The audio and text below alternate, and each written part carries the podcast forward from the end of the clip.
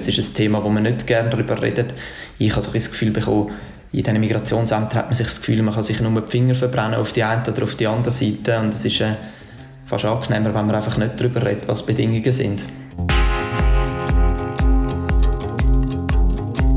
Würdet ihr für 3 Franken pro Stunde arbeiten? Jetzt mal ganz ehrlich. Ich habe mir selber mal so das versucht zu vorstellen, wenn ich ein Beispiel nehme, über das wir heute reden, dann geht es eben genau um diese Thematik dann arbeite ich 15 Stunden pro Woche und verdiene dabei gerade mal 45 Franken. Habe ich mir jetzt mal einfach so errechnet. Wir gründen jetzt einfach mal die Hintergründe dazu. Mein Gast ist der Journalist Reto Nägeli. Reto, hast du dir das überlegt, während du dich mit dieser Thematik auseinandergesetzt hast? Wir geben nachher gerade noch ein mehr Kontext. Aber hast du dir das mal überlegt? 3 Franken pro Stunde würdest du auch arbeiten unter diesen Bedingungen? Natürlich versucht man sich das vorzustellen, das habe ich auch versucht. Ich glaube, die Geschichten, die ich gehört habe von Asylsuchenden, sind extrem eindrücklich. Aber man merkt auch, wie weit weg das von der eigenen Lebensrealität ist. Die sieht nämlich schon viel privilegierter aus. Ich äh, verdiene wirklich nicht viel Geld. Es ist äh, ein Brotjob, den ich nachgehe, aber trotzdem sind es unglaubliche Unterschiede. Und ich merke, für einen Stundenlohn von drei Franken für, wenn ich mich frage, ob ich für so einen Lohn arbeiten will, dann ist es ganz klar nein. Und das wünscht man auch niemand anderem irgendwie. Also es ist ja nicht so, dass man nur selber nicht arbeiten für das und denkt, das, kann doch, das ist gar nicht möglich. Es ist echt nicht lebensfähig, der Lohn, genau. oder? Genau. Wir reden heute nämlich über Beschäftigungsprogramm. Du hast es schon angetönt für Asylsuchende. Äh, was sind das für, für Arbeiten, wo jetzt zum Beispiel eine Person macht, wo sagen wir mal in, in einer Asylunterkunft lebt? Was sind das für Arbeiten? Hast du, hast du ein paar Beispiele, dass wir uns das ein bisschen genauer vorstellen können? Es gibt ganz viele verschiedene Arbeiten, aber im Kern sind es oft die gleichen in all diesen ganz vielen verschiedenen Asylzentren. Und zwar Reinigung, Holzarbeiten, Arbeiten in der Wäscherei, Küchenarbeiten und Umgebungspflege, was letztendlich so viel ist wie Neophyten ausreißen oder Waldweg präparieren. Das sind so ein bisschen die Arbeiten, die es in fast allen Asylzentren gibt, die wir angeschaut haben. Und nachher gibt es aber noch weitere spezialisierte Arbeiten, wie zum Beispiel in verschiedenen Veloverleihen wie Zürich Roll zu arbeiten, als Coiffeuse im Zentrum selber arbeiten, Kinderbetreuung im Zentrum übernehmen es gibt also in diesen kantonalen Zentren, die wir untersucht haben, unglaublich viele verschiedene Arbeiten, die angeboten werden. Und oft sind das Arbeiten, die eigentlich für den Betrieb vom Zentrum selber überlebenswichtig sind. Und wenn man sich das überlegt, ist das auch noch krass. Der Betrieb von so einem Asylzentrum bräuchte wahrscheinlich andere Mittel oder mehr Mittel, wenn die Arbeiten im Rahmen von diesen Beschäftigungsprogrammen nicht von Asylsuchenden erledigt werden würden. Dass man das automatisch budgetieren mit zum Beispiel einem sehr tiefen Stundenlohn, wo die Leute für irgendeine Unterhaltsarbeit machen.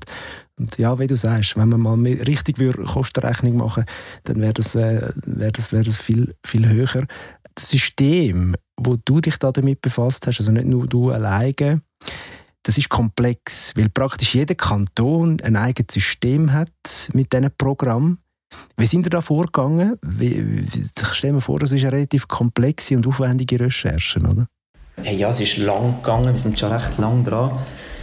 Wir sind äh, im Rahmen von einer Recherche zu Beschäftigungsprogramm in Bundesasylzentren, wo Anfangsjahr in der WOTS erschienen ist.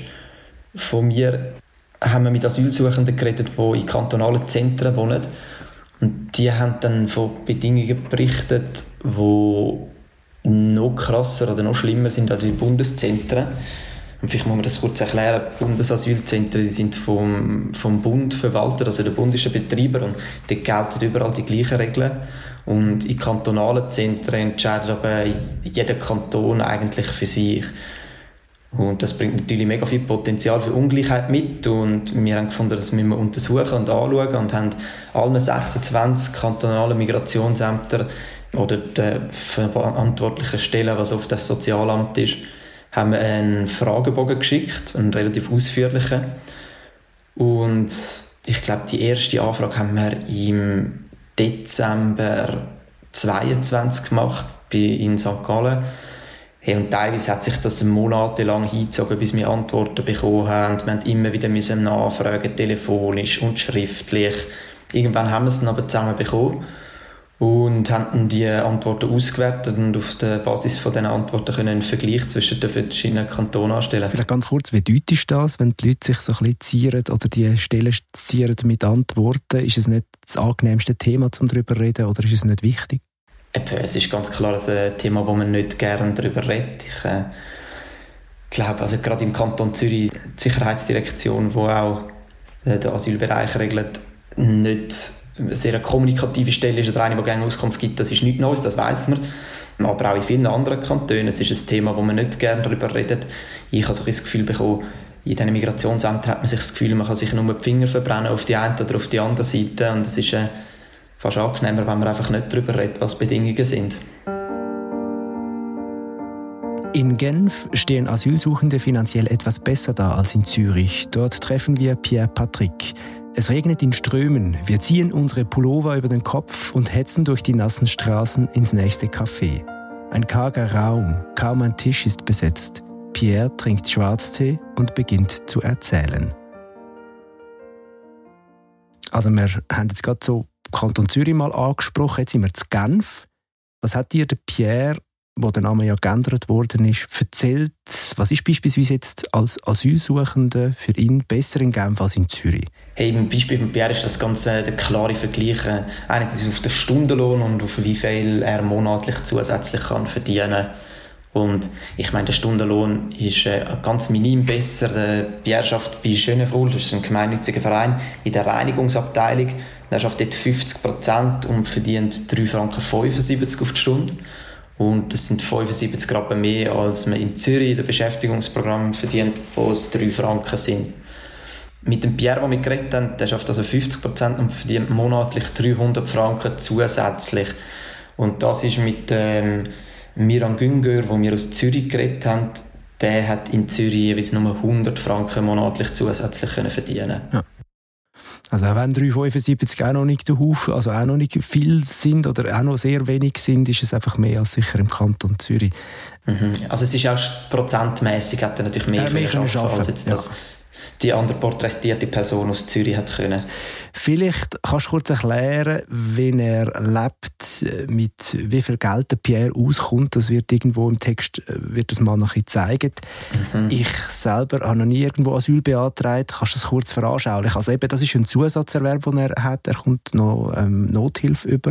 Äh, kannst du das, kannst du das schnell darlegen, was, mit wie viel Geld er auskommt? Also der Pierre wohnt in einer Kollektivunterkunft in Genf. Ähm, das heißt, er ist zuteilt worden auf den Kanton schon. Asylsuchende kommen, ja, wenn sie ankommen in der Schweiz in den meisten Fällen, gehen sie, kommen sie zuerst in ein Bundesasylzentrum, bis sie dann auf Kantone verteilt werden. Und er lebt also in so einer Kollektivunterkunft mit anderen Asylsuchenden. Er kommt monatlich 426 Franken von der Asylsozialhilfe über. Und dann hat er noch die 300 Franken, die er verdient durch seine Anstellung bei der, bei, in der Reinigungsabteilung. Mhm. Und mit dem Geld muss er sich eigentlich alles kaufen, was er braucht. Essen, Hygieneprodukt, Handy. Das ist äh, alles dann in diesem Betrag drin. Im Text von der Sophie Hartmann und dir schreiben dir, äh, die Kantone sind eher wortkarg oder äh, nicht so transparent, wenn es um so ein Programm geht. Müssen Asylsuchende dann selber so Arbeiten machen oder dürfen sie? Ist das freiwillig? Was, was haben Sie da herausgefunden? Das ist ganz unterschiedlich. Es gibt 15 Kantone, wo Teilnahme an Beschäftigungsprogramm freiwillig ist, wie zum Beispiel auch der Kanton Zürich, wo wir genauer angeschaut haben. Da können die Asylsuchenden selber entscheiden, wenn sie teilnehmen an diesem Programm oder nicht. Und dann gibt es 10 Kantone, wo die Arbeiten verpflichtend sind.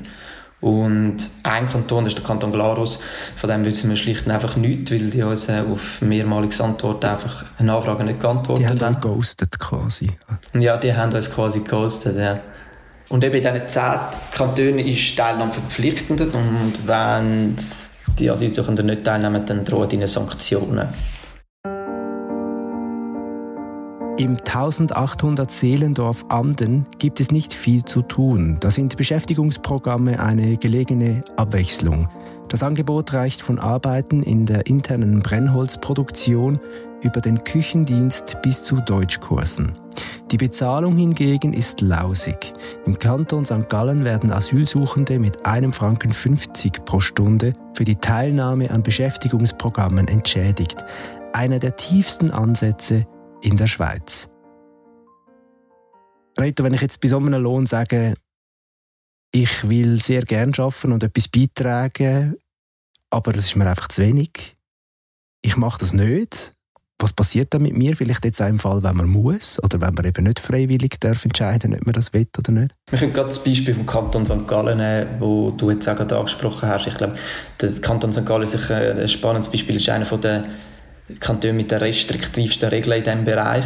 Wenn man im Kanton St. Gallen nicht schafft, in diesen Asylzentren, dann wird man bestraft und das ist in den allermeisten Fällen finanzielle Sanktion.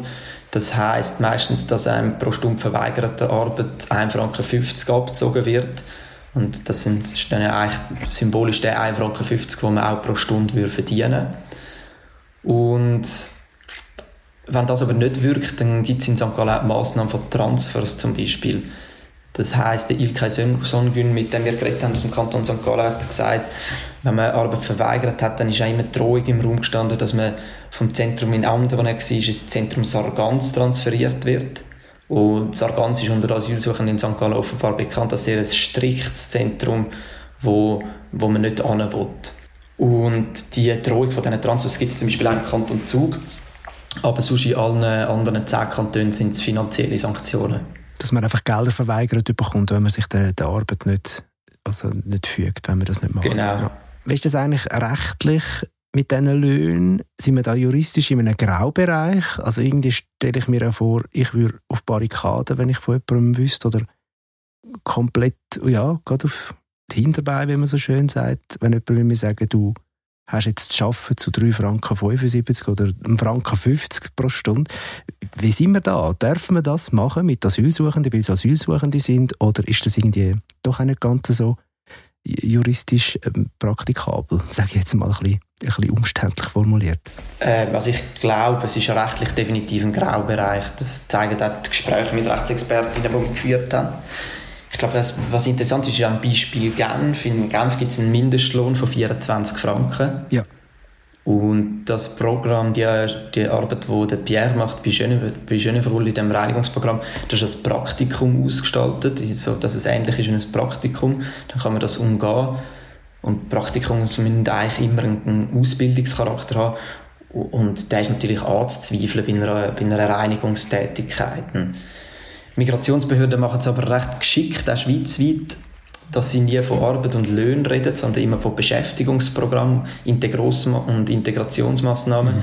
und parallel dann von Entschädigungsbeiträgen. Und die Juristin Melanie Studer, wo wir mit ihr geredet haben, sie lernt an der Hochschule Luzern und befasst sich mit Sozialhilferecht, hat gesagt, Behörden stellen bei diesen Programmen so klar die soziale und berufliche Integration ins Zentrum und sorgen so ein bisschen dafür, dass die Arbeiter nicht unter den Regelungen von der Erwerbstätigkeit stehen, sondern und mit dem halt dann auch keine rechtlichen Lohnbestimmungen reinkommen. Das heißt aber nicht, dass es korrekt ist. Also Frau Studer hat auch gesagt, dass bestimmte von diesen Tätigkeiten, wie zum Beispiel Reinigungsarbeit oder Sicherheitsbranche und auch Umzugsarbeiten oder Malereiarbeiten sind eigentlich Arbeiten, die sich klar auf dem ersten Arbeitsmarkt befinden. Und dann ist es juristisch schwierig zu argumentieren, so sagt sie, dass dort nicht die gängigen Arbeitsbedingungen gelten sollten. Ihr habt bei dieser ganzen Geschichte, die ja recht aufwendig war, wie du schon beschrieben hast, Unterstützung vom Recherchekollektiv WAF, wenn ich es richtig ausspreche, oder WAV, vom Journalfonds mhm. und vom Surprise Recherchefonds. Äh, wie fest hat es geholfen bei der Arbeit zu dieser Geschichte? Also das Recherchekollektiv WAF ist, äh, der, das ist der Ort, wo ich arbeite. Das, von dort ist auch der Ursprung von der Recherche. Und ich glaube dann so die Unterstützungen vom Journalfonds und vom, vom Surprise Recherchefonds sind extrem wichtig. Das ist, es ist eine aufwendige Recherche gewesen, die recht lange Zeit gebraucht hat. Ich hab, wir haben wieder Schnuff gebraucht, über mehrere Monate dran zu bleiben. Und die finanziellen Zusicherungen von Journafond und Surprise sind da natürlich überlebenswichtig für uns.